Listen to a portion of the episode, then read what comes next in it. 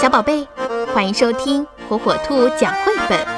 今天，火火兔要给小朋友们讲的绘本故事名字叫《点》，作者雷诺兹文图，艾斯台尔翻译。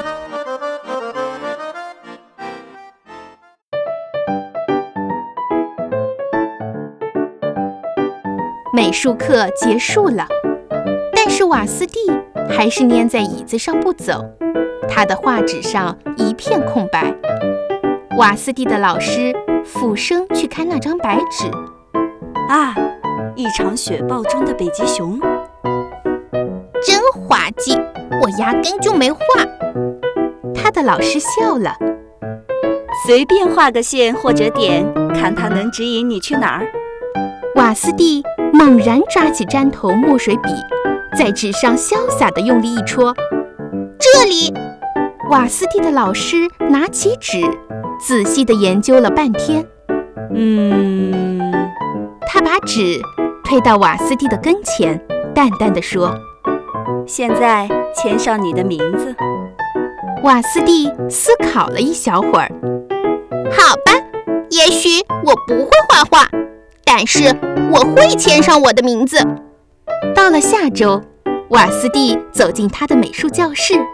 他惊奇地发现，悬挂在老师办公桌前的，正是他画的那个点，而且他的画还镶嵌在金色的涡旋画框里。嗯，我可以画得比这个更好吗？他拿出以前从来都没用过的水彩，开始画画。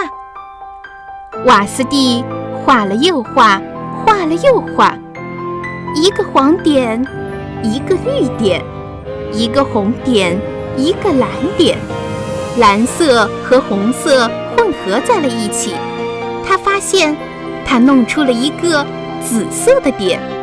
要是我能画小点，那我也能画大点。瓦斯蒂挥舞着一支大画笔，在一张大纸上作画，颜色四溅。他想画大大的点。瓦斯蒂甚至可以营造出一个点的氛围，而不是直接画出一个点。几星期后，在学校的美术展览会上，瓦斯蒂画的点赢得了许多的称赞声。瓦斯蒂发现一个小男孩仰望着他：“你真是一个艺术家，我好希望也能像你画的这么好。”我打赌。你肯定没问题。我，不，我不行的，没有尺，我不可能画这么直的线条。瓦斯蒂笑了，他递给小男孩一张纸，那，你画给我看看。小男孩画线的时候，他的笔抖个不停。瓦斯蒂注视着男孩的画，过了一会儿，他说：“请。”签上你的名字。